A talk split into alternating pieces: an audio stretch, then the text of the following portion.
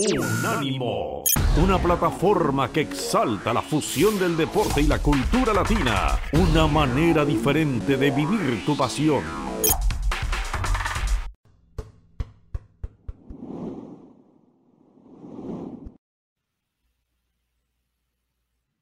Regresamos en los meros meros de la raza de este día, viernes 24 de noviembre. Estamos a un mes nada más de la Nochebuena y es una mañana muy buena, porque como siempre, como todos los viernes, está con nosotros nuestro queridísimo Hugo Carreón, Mr. Premier, para hablar de una liga de la cual charlábamos fuera de micrófonos, está de alquilar balcones. ¿eh? En este momento la competitividad de la liga inglesa es impresionante.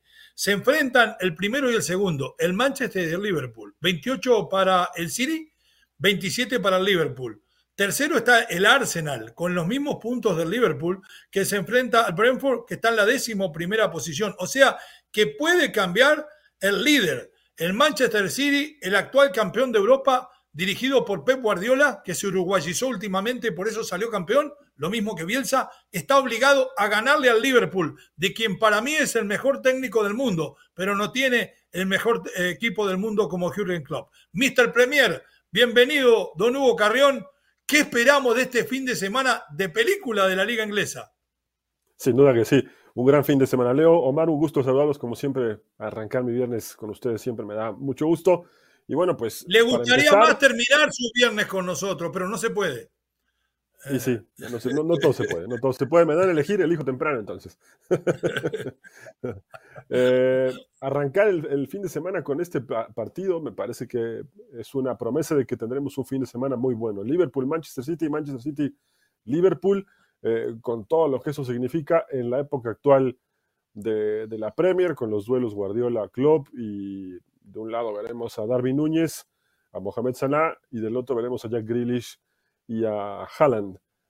Los cuatro pasando por muy buenos momentos, ¿no? Quizá el que menos está brillando en, este, en esta parte de la temporada es Grealish, los demás están volando, ¿no? Eh, Darby Núñez hizo un gran partido el otro día con, con Bolivia, con Uruguay, con Argentina, quiero decir, eh, y lo de Haaland, bueno, hasta dormido, hace goles, así que creo que tendremos la promesa de un buen partido, pero también otros juegos que destacan, por ejemplo, Everton contra Manchester, con un poco de tensión en, el, en la interna del Everton, porque puede ser sancionado o será sancionado al final de la temporada con 10 puntos y se espera que mañana los hinchas hagan protesta, así que incluso habrá, habrá un fuerte operativo policial para evitar cualquier tipo de desorden. Están muy molestos porque el Everton no pasa por un gran momento también y encima estos 10 puntos lo pueden condenar medio al descenso, que además es muy significativo porque podría descender en el año que esté estrenando su superestadio que está en construcción, así que puede ser un equipo con un superestadio, pero en el ascenso de Inglaterra. Y luego lo otro, bueno, pues el City contra Liverpool, yo creo que es garantía de que por lo menos veremos 3-4 goles, una, Premier muy apretada, con un Arsenal que está esperando ahí que alguno de los dos de arriba tropiece, con el, el Tottenham que empezó a tropezar también, pero que estaba jugando muy bien y que como muy pocas veces en la historia de la Premier, tenemos 6-7 equipos con posibilidades reales de ser campeón. Don Omar, ahí lo escucha Mr. Premier. Hugo, ¿qué tal? Saludos. Eh, quería preguntarte, sé que todavía está muy joven eh, la competencia, la Premier League, pero de lo que ha corrido, ¿qué equipo te ha sorprendido?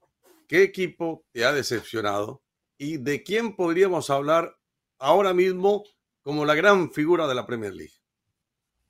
Pues mira, Omar, ¿cómo estás? Te mando un abrazo. Eh, me sorprendió mucho el, Tottenham con Postecoglou, porque Postecoglou es su primera experiencia en la Premier y además porque tomar al equipo después de la salida de Harry Kane y encima con el poco tiempo que dejó Harry Kane para armar al, equipo con su salida al Bayern, era muy arriesgado, una apuesta arriesgada para el entrenador. Sin embargo, eh, la verdad es que el Tottenham está jugando bastante bien supo amalgamar a James Madison, que llegó después del Leicester por, el descenso y que además cerró muy bien con el, con el Leicester y lo está haciendo muy bien con el Tottenham, junto con Son. Y hoy los dos están formando una dupla que realmente no extrañan mucho a, a Harry Kane. Sin embargo, ha empezado a perder. Aunque las derrotas de este equipo, las más recientes, me parece que lo, lo, condenan más por el ADN del equipo, ¿no? Que en Inglaterra muchos catalogan al, al Tottenham como el equipo que, que, tiene las pechadas legendarias en, Inglaterra, ¿no? El equipo que, no quiero decir este término, Leo va a saber por qué, pero el equipo que gallinea, ¿no? Eh, así que... La nacionalea, la nacionalea, digamos, porque del otro lado... Dejémoslo así. Sí, dejémoslo así. Ahora, miren, eh, usted sabe que a mí me gusta el Liverpool, sabe que me gusta el entrenador del Liverpool, que soy un admirador de él, desde hace muchísimos años, cuando él andaba por el Maguncia, nos cruzamos en Alemania y tuvimos una cena de entrenadores, la que compartimos y la verdad que era para morirse de risa. Eh, seguro se acuerda muy bien de esa noche, allá en Oldenburg. Y, eh, jamás, se, me ve, jamás se, va jamás se va a volver a acordar. Pero le digo, yo le tengo una fe bárbara a, a Jürgen Klopp. Pero pregunto, eh, nadie duda de las grandes cualidades de Pep Guardiola, que además ha evolucionado, está hecho un sabio del fútbol y que tiene uno de los mejores planteles del mundo. Eh, la diferencia va a estar en la calidad de los planteles en este partido. Y si es así, ¿para qué lado se puede torcer la balanza, mi querido Hugo? Ese es un tema muy interesante porque evidentemente todos sabemos que son dos grandes planteles, lo que te decía hace rato, tan solo el duelo Haaland contra Mohamed Salah o Darwin Núñez, quien, quien pueda jugar en punta, que además eso también eh, hay que destacarlo de Klopp, ¿no? Ha, sabido comprar jugadores, no muchos, a los cuales les va costando un poco adaptarse, pero lo logran. Creo que en ese proceso está todavía Darwin Núñez, que cada vez se entiende mejor. Y el tema de para dónde se va, eh, te diría que lo puede ganar el, City por el plantel, pero históricamente al City le cuestan mucho los partidos con el Liverpool. Digamos que, bueno, perfecto, lo traigo a otro terreno.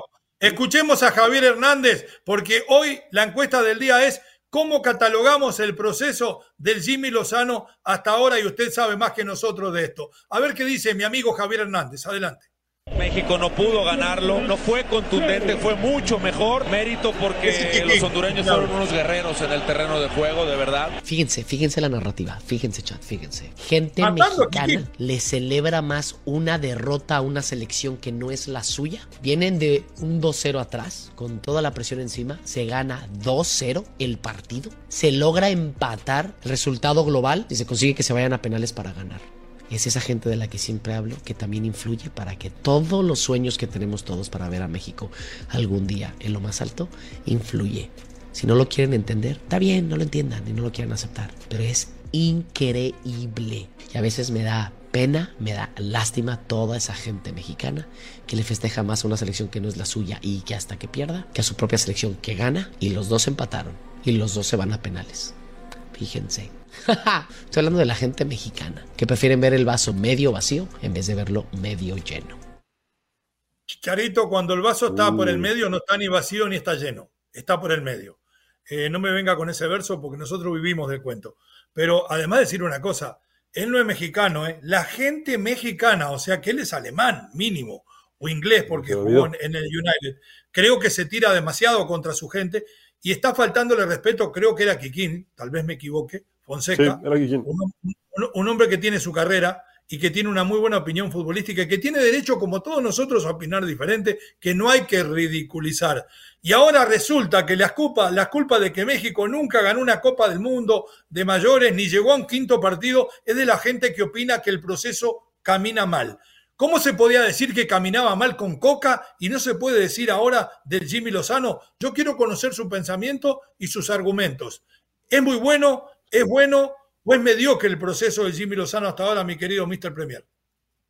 Para empezar eh, con el tema de Jimmy Lozano, te diría que el proceso es como la carrera de un boxeador joven, que los representantes le van ayudando, le van acomodando la carrera con algunos rivales, ¿no? ah, como el Canelo. tomando confianza. Ah, más o menos. más o menos. Eh, pero en sus inicios, ¿eh? en sus inicios, ¿no? No, ahora no, el Canelo, le, Canelo le pega al que le pongan ahora, es verdad, sí. O contra el que quiera también, ¿no? Eh, luego lo otro, eh, me parece que también habría que pensar, no sé si Javier Hernández piense que por ese tipo de comentarios cerró dos goles contra Suecia en el Mundial de Rusia que pudieron cambiarle la cara al partido y desde luego a la selección mexicana. Si esa misma gente que opina eh, tuvo la culpa de los goles que cerró y le costaron la titularidad del Bayer Leverkusen, o su falta de consistencia en el West Ham. Eh, no sé si también habrá sido por ese tipo de comentarios de la gente mexicana, ¿no? Eh, creo que está muy mal. Este Javier Hernández lo hemos perdido desde hace rato largo y está como lo vemos ahí concentrado en todo lo que no debería, porque me parece que su carrera todavía pudo perder un, un, poquito más. Así que bueno, debería cuestionarse el primero si, si de, cuando él le, tocó estar y en sus manos estuvo cambiar el destino de la selección, puntualmente ese partido que recuerdo contra Suecia en el Mundial de Rusia y se perdió dos goles cuando el juego estaba todavía 0 a 0, eh, también fue por culpa de los comentarios de la gente. Mi querido Mar, ¿cómo va el proceso del Jimmy? ¿Muy bueno, bueno o mediocre? Yo creo que el proceso todavía no ha arrancado. Me parece que está muy, muy, muy. Pero hasta ahora, no me haga trampas. Déjelo eso para el viernes a la noche. Hasta ahora, ¿cómo va el proceso? Ya me dijo Hugo que le acomodan los, los, boceadores para que se pueda ver bien. ¿Usted qué piensa? Mire, es que, es que, a ver, si nos retrotraemos a lo que fue el pasado mundial, encontramos entonces que México termina eliminado en la primera fase de la Copa del Mundo. Y allí ya comenzamos con el fracaso. A raíz de ello, tendría que haber unos cambios sustanciales, que no los hubo, porque el único cambio que se presentó fue el cambio de la presidencia de la Federación Mexicana de Fútbol. Y luego se designa un técnico que sí es mexicano, porque todo el mundo buscaba que fuera mexicano, pero la capacidad que todavía tiene Jimmy Lozano para dirigir, o por lo menos, digo la capacidad de acertar, no la capacidad de su conocimiento, porque no dudo que él tenga el conocimiento porque ha pasado muchísimos años eh, viviendo, comiendo y gozando y disfrutando y sufriendo con el fútbol.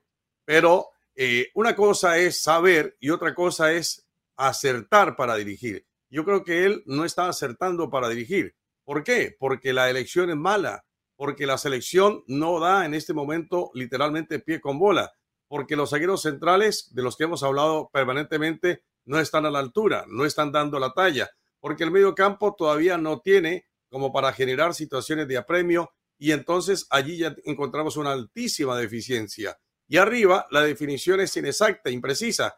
Entonces, sumado todo ello, encontramos que la selección está pasando por un momento muy crítico y que difícilmente puede jugar bien al fútbol. ¿Cuándo encontramos a una selección mexicana que, que, pueda jugar bien al fútbol? Yo creo que tendrá que pasar mucho tiempo.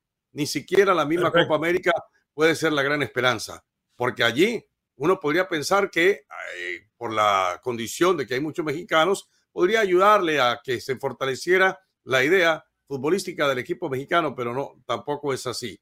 Ahora, a mí me parece que la jerarquía y sobre todo la falta de liderazgo, no hay un líder en la cancha, no hay un líder en la cancha. Y Jimmy Lozano tampoco tiene la capacidad de líder. Él está allí para para ponerse al frente de la selección, pero líder, líder, yo no creo que sea. Un líder podría haber sido Miguel Herrera, porque pellizca el equipo, lo hace reaccionar.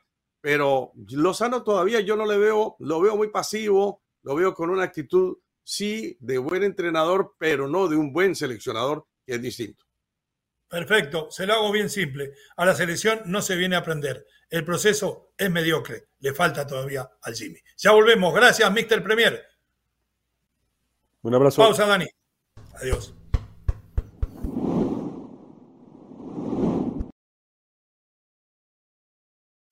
Unánimo, una plataforma que exalta la fusión del deporte y la cultura latina, una manera diferente de vivir tu pasión.